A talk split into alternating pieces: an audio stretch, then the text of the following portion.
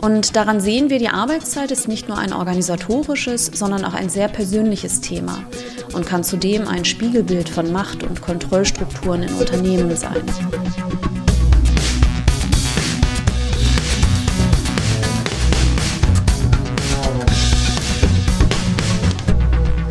Herzlich willkommen zu meinem Podcast New Work.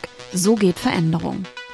Mein Name ist Inga Höldmann, New Work-Expertin und Transformationsbegleiterin und ich zeige dir, wie du wirksam eure Change-Projekte umsetzen kannst.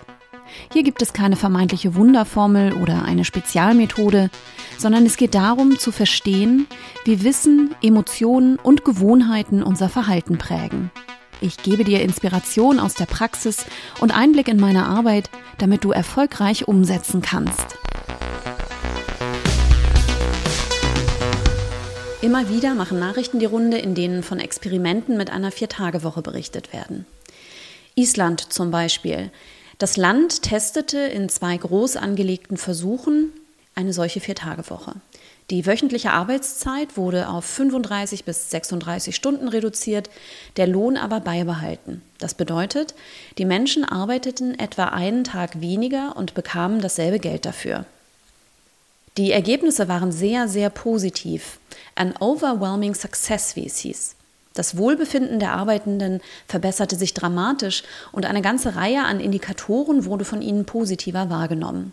Die Testteilnehmer und Teilnehmerinnen berichteten von weniger Stress und Überforderung und beschrieben eine bessere Gesundheit und Work-Life-Balance. Vor allem aber geschah dieses. Die Produktivität und die Leistung blieben gleich oder verbesserten sich sogar. Übrigens ein Ergebnis, das immer wieder auftaucht, wenn mit einer solchen Verringerung der Arbeitszeiten experimentiert wird, wie Microsoft in Japan oder auch ein Versuch in Neuseeland. Aber woher kommt das?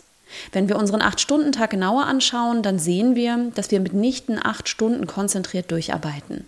Wir werden immer wieder abgelenkt oder herausgerissen aus unserer Arbeit oder verbringen unsere Zeit mit anderen Dingen, wie zum Beispiel Social Media, Essen, Trinken. Und das ist in einem gewissen Rahmen natürlich auch vollkommen okay, denn wir sind Menschen und keine Roboter. Es gibt Erhebungen, wonach wir von acht Stunden weniger als drei Stunden tatsächlich fokussiert arbeiten. Viele berichten aber von Frustrationen bei der Arbeit, weil sie zu wenig Kontrolle über diese Ablenkungen oder Unterbrechungen haben. Ein großer Faktor sind zum Beispiel Meetings und Telcos, die ohne Struktur über die Arbeitswoche verteilt werden und dazwischen zu wenig Raum für konzentrierte Arbeitsstrecken bieten. Ich höre immer wieder von Menschen, die Meeting an Meeting haben und erst abends so richtig zum Arbeiten kommen. Oder von Menschen, für die es nicht möglich oder erwünscht ist, dass sie sich Deep Work Phasen in der Woche blocken, wo sie dann auch tatsächlich nicht erreichbar sein dürfen, Besonders in der Corona-Zeit, wo viele Teams erstmalig aus dem Homeoffice arbeiteten, war das ein Thema, immer erreichbar und immer virtuell sichtbar zu sein. Und daran sehen wir, die Arbeitszeit ist nicht nur ein organisatorisches, sondern auch ein sehr persönliches Thema und kann zudem ein Spiegelbild von Macht- und Kontrollstrukturen in Unternehmen sein. Besonders interessant finde ich daran aber, was unsere Arbeitszeit und wie wir sie verbringen über unsere Arbeit und ihre Organisation erzählt. Denn wenn wir die Arbeitszeit isoliert reduzieren, wird das Experiment wahrscheinlich scheitern. Dieselbe Arbeit, dieselben Prozesse, dieselben Erwartungen, all das genau gleich, aber in kürzerer Zeit, das kann nicht funktionieren, wenn man mal darüber nachdenkt. Und der Spiegel schrieb zum Beispiel zu diesem Island-Experiment auch, um Produktivitätseinbußen zu verhindern, wurde die Verkürzung der Arbeitszeit flankiert durch eine Überarbeitung der Arbeitsroutinen. Meetings wurden in weniger Zeit abgehalten oder vollständig durch E-Mails ersetzt und es wurde gezielt nach Aufgaben gesucht, die sich ersatzlos streichen lassen. Und das ist meiner Meinung nach der entscheidende Punkt. Wenn wir isoliert an der Arbeitszeit drehen, wird es kaum funktionieren. Vielmehr kann das Experiment nur gelingen, wenn wir es als Auftrag verstehen, an die Strukturen und Prozesse zu gehen. Es bedarf eines genauen Blickes und einer ehrlichen Analyse, womit wir eigentlich unsere Arbeitszeit verbringen und wo wir Zeit auch vergeuden, weil wir auf Zuarbeiten oder Zulieferungen warten, auf Informationen nicht zugreifen können oder nicht genug organisiert sind oder zu wenig Hoheit über unsere Tagesplanung haben.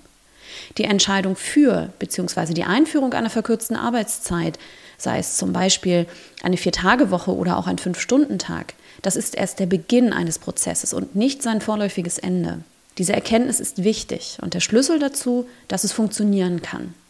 Die verkürzte Arbeitszeit liefert uns Hinweise und Handlungsaufträge, Doch dazu müssen wir sie analysieren und uns auf einen Prozess einlassen.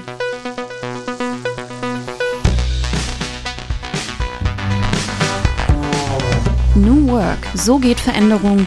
Der Podcast von Inga Höldmann für Change-Projekte, die wirksam werden. Denn was du willst, ist mehr Zeit für richtig gute Zusammenarbeit.